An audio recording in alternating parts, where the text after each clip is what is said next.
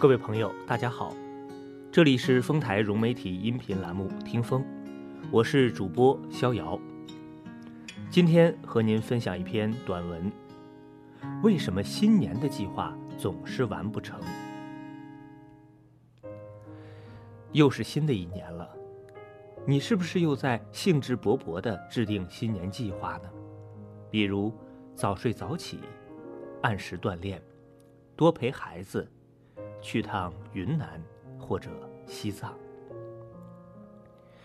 基本上，然后就没有什么然后了。很多人开始懊悔，甚至批评自己：“我真是一个差劲儿的人，我对自己没办法。”我就从来不会这样。准确的说，虽然我也经常不能完成自己在年初定的各种计划，但是我很少会因此无情的批评自己、讨厌自己，因为我知道那些能够百分之百完成的，本来就不应该被称为计划，而应该被叫做习惯。我认识一个四十岁出头的美国大叔。他每天早上六点钟起床，给老婆冲好咖啡，给孩子做好水果泥，然后把这些送到老婆和孩子的房间里，自己再去客厅阳台上锻炼一个小时，之后洗澡、吃饭、开车上班。很了不起吧？简直令我等懒人仰止。但如果你去问他，老兄，你这是在完成今年的新年计划吗？他肯定会这样回答：“不是呀，其实我今年的计划是去听一场演唱会，因为去年就没有时间去。所以说，能够百分之百完成的，都是一些不需要我们通过意志力去努力的事情。”所以也就根本不需要我们再做什么计划，而通常我们做计划是想要去改变，而改变仅仅依靠意志力的话，十有八九是会失败的。尤其是在生活方式方面，如果没有外力，想要成功更是难上加难。但我的意思并不是说计划不重要，相反。它对我们的生活来说真的十分重要。这里想给大家做一个类比，讲一讲为什么心理治疗师都十分看重治疗中的时间设置。在心理治疗正式开始之前，治疗师一般都会向来访者说明，在接下来的治疗中，双方都要严格遵守治疗的时间设置，约好了见面的时间。除非提前二十四小时做出改动，不然就一定会按照约定的时间准时开始和结束。不管来访者是迟到或是忘记前来治疗，治疗师都会按照事先的约定收费。听起来有些不近人情，为什么呢？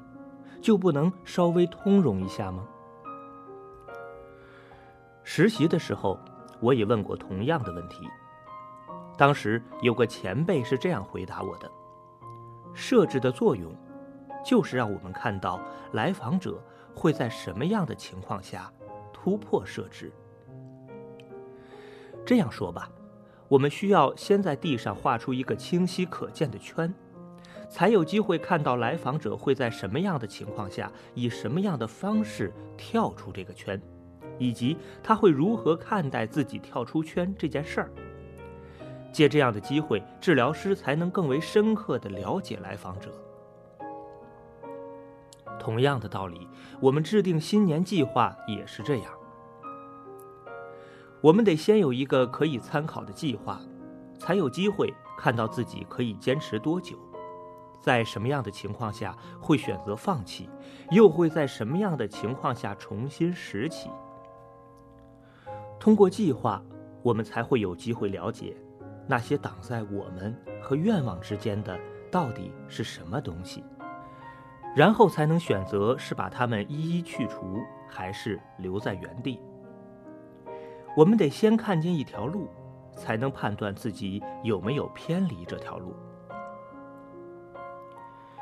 比如，年初的时候，我们下决心要努力做到每天准时下班，但很快就发现自己做不到。这个时候，我们就可以找一找理由：是同事没走，不好意思自己先走，还是工作就是做不完？有可能是在与工作无关的事情上花了太多的时间，或者是高估了自己的工作效率，又或者是过度关注细节，不能把一些事情放心的交给别人。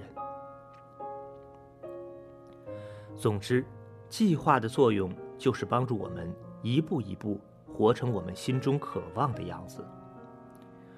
计划还有另外一个作用，即。帮助我们看到自己实际的状态，以及心中一直存在着的那些阻止我们完成计划的隐秘力量。我们总要先让自己看到问题所在，然后才能认真思考要如何处理或者利用它们。各位朋友。刚才是主播逍遥和您分享的短文，为什么新年计划总是完不成？感谢您的分享，希望在不久的将来再次和您相会，再见。